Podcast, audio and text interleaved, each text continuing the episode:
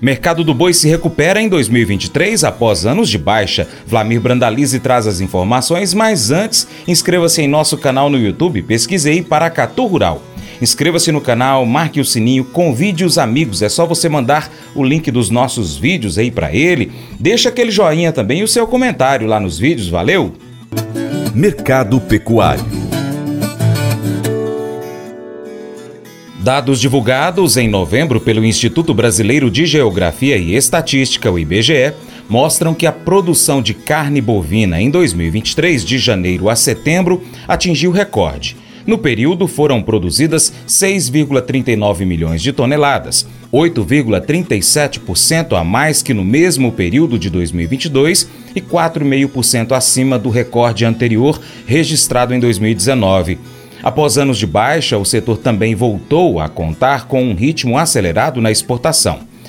Para falar sobre o setor das carnes, estamos recebendo hoje aqui no seu Jornal do Agronegócio Vlamir Brandalize, consultor de agronegócios, que sempre traz informações aqui para a gente semanalmente do mercado agrícola e pecuário.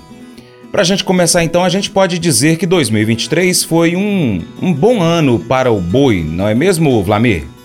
É, o, o boi foi, está sendo um bom ano para o boi, provavelmente vai para ir para 2 milhões de toneladas embarcadas.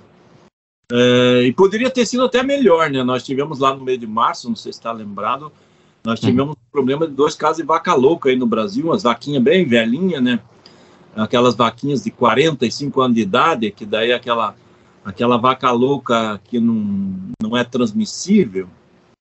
E isso afetou também as cotações, né? A carne bovina brasileira que a gente exportava aí o ano passado, entre 5 e 6 mil dólares a tonelada, ela caiu abaixo de 5 mil dólares. Então, nós estamos perdendo o faturamento.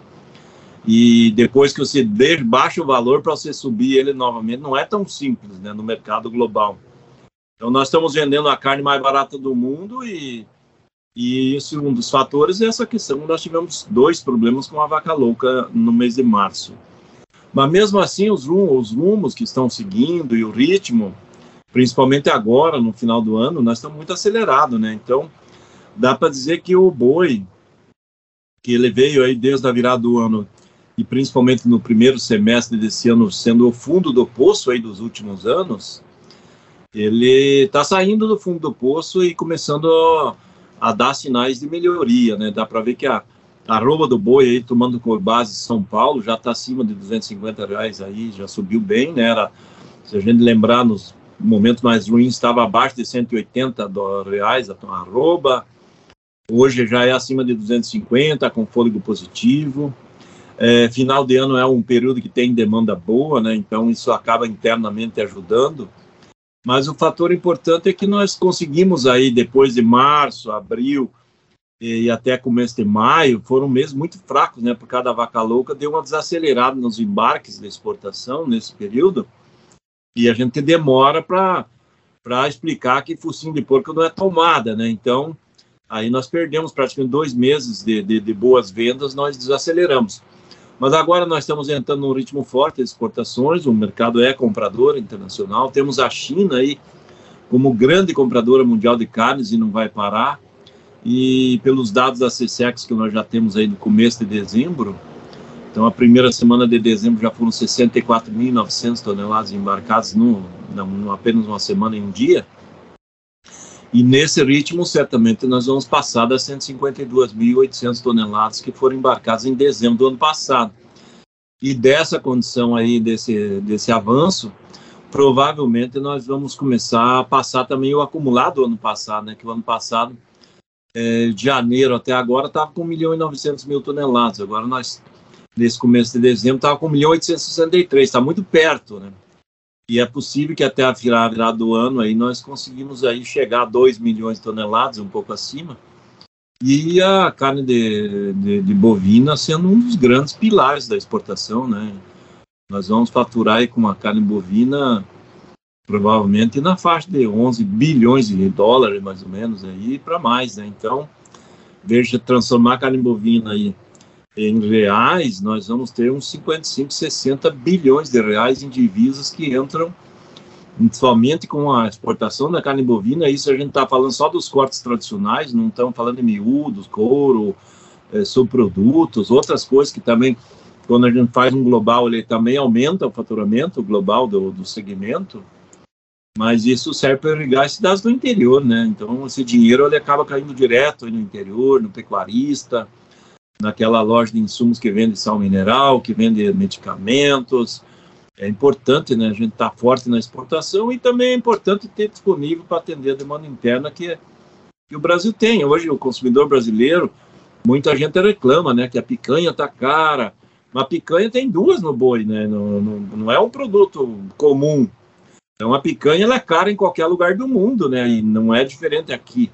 Mesmo assim, nós temos as carnes mais baratas do planeta ainda são aqui no Brasil, né? Você pega cortes de carnes aí na faixa de 20 reais, 25 reais no supermercado, enquanto no mercado global se não tem é, quase carnes aí de carne da, da, da bovina que você consiga comprar no supermercado, no açougue, é, que você consiga comprar ela na faixa aí dos 10 euros em diante, é as mais comuns, e você tem a maioria das carnes acima de 20 euros ou 25 dólares um quilo, é um, é um padrão aí que tem nos países do primeiro mundo, dificilmente você consegue comprar uma carne abaixo de 100 reais o quilo, né? Uhum. Na sua opinião, o que, que o Brasil precisaria fazer para não ter para não ser tão frágil o mercado do boi como no caso de um simples caso de vaca louca que é natural por, conta da idade, como você comentou, né, que fez esse desajuste total na questão da exportação, né? Ficou um, um período sem poder exportar, isso afetou o mercado interno, afetou todo, né, balançou tudo. E aí agora que está começando a recuperar, e se tropeçar de novo agora no início do ano com algo tão frágil assim? É, esse é um problema que existe, né? O grande, o grande gargalo é que nós somos o maior exportador mundial, Franz. E o maior exportador geralmente é a vidraça de todo mundo, né?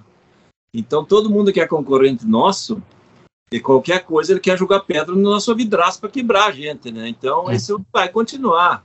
É por isso que hoje, que nós temos um Ministério da Agricultura bastante forte aí no controle das doenças, o Brasil trata bem, o pecuarista melhorou muito, né, com relação às vacinações e, e tratamento das, das, dos animais. É, então, nós evoluímos muito e temos que continuar evoluindo, né? Tem que criar um animal aí com sanidade. É, alguns locais do Brasil que sofreram com seca mais longa esse ano, o pecuarista deixando o animal emagrecer extremamente, né? Tem alguns locais. Isso aí tinha que ter até uma regra aí, uma fiscalização para você, você se dispõe a ser um pecuarista, você tem que tratar bem o animal, né? A questão é, de, de, de, humanidade, né? De se cuidar, né? Eu tenho, eu tenho um pouquinho de pecuária pequena, mas eu prefiro eu me limitar numa compra de um supermercado do que eu deixar os meus animais lá ter limitação de alimentação. Então, é isso que o pecuarista tem que cuidar do animal, né? Porque é ali onde está a renda dele, né? E tratar tá bem, é, não só no alimento, como medicamento, sal mineral, o que precisar.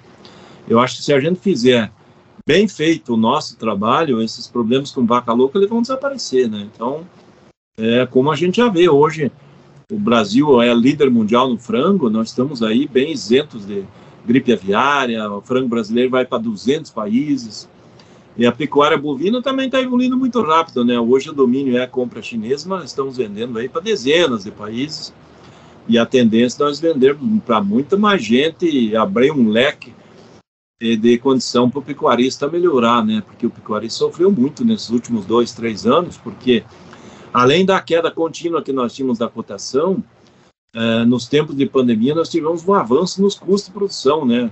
Aquele produtor que, que confina, que precisa do milho, farelo de soja, ele viu a cotação desse produto disparar e daí descasou, né? Ele não conseguia produzir sobrando nada, né? Dava prejuízo.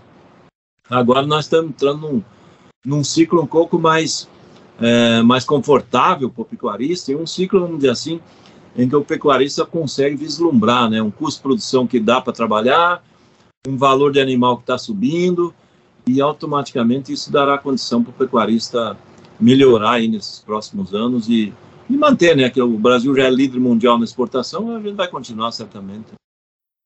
2023 tem relatado aí que foi um ano de, de uma oferta grande de animais.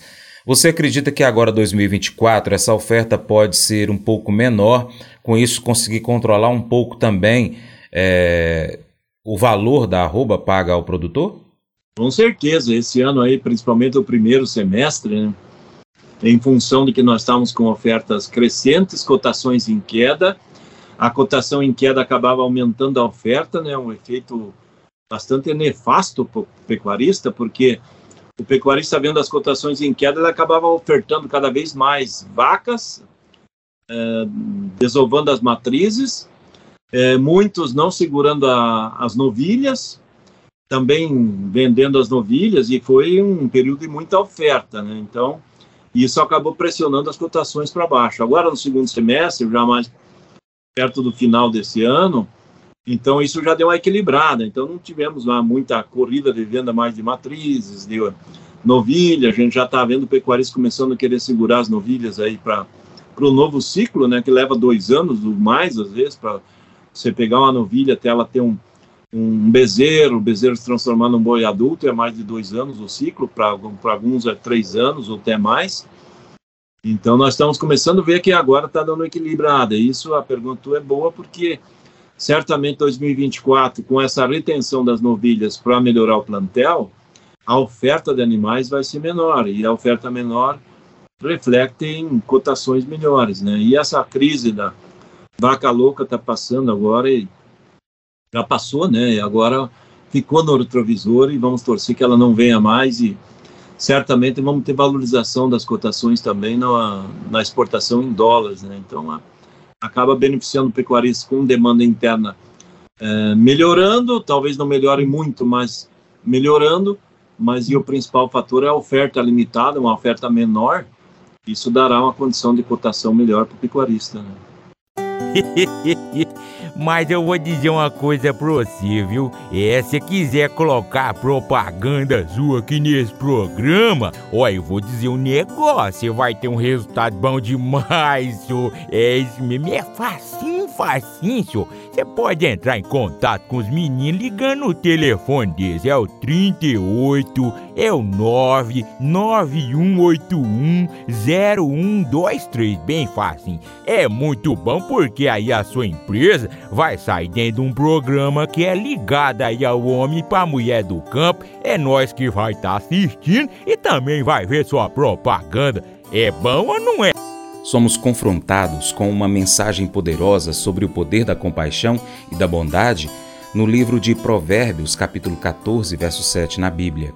A passagem destaca como a generosidade e a preocupação com os menos favorecidos podem ser uma fonte de bênção, não apenas para aqueles que a gente ajuda, mas também para nós. A mensagem nos lembra que ao negligenciarmos os necessitados e oprimidos, nós desconsideramos não apenas suas necessidades físicas, mas a oportunidade de sermos instrumentos de Deus para aliviar o seu sofrimento. A compaixão e a bondade não são apenas virtudes morais, mas expressões práticas de amor e cuidado pelos outros. Somos desafiados a não fecharmos nossos corações diante das necessidades dos que nos rodeiam, mas a agirmos com misericórdia e generosidade. Essa atitude de preocupação genuína com o bem-estar dos menos favorecidos é uma manifestação do amor de Deus em nossas vidas. Além disso, quando nós somos generosos, receberemos generosidade em troca também. Podemos então refletir sobre como nós temos praticado a compaixão e a bondade nas nossas vidas. Nós estamos dispostos a ajudar os necessitados, a ser um canal de bênção para aqueles que sofrem. Esse devocional faz parte do plano de estudos Sabedoria em Provérbios 14, do aplicativo bíblia.com. Muito obrigado pela sua atenção. Deus te abençoe e até o próximo encontro. Tchau, tchau.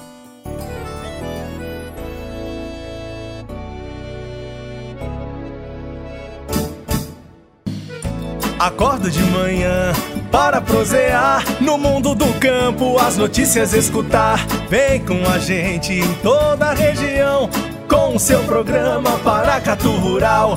Tem notícias, informação e o mais importante, sua participação. Programa Paracatu Rural. Programa Paracatu Rural.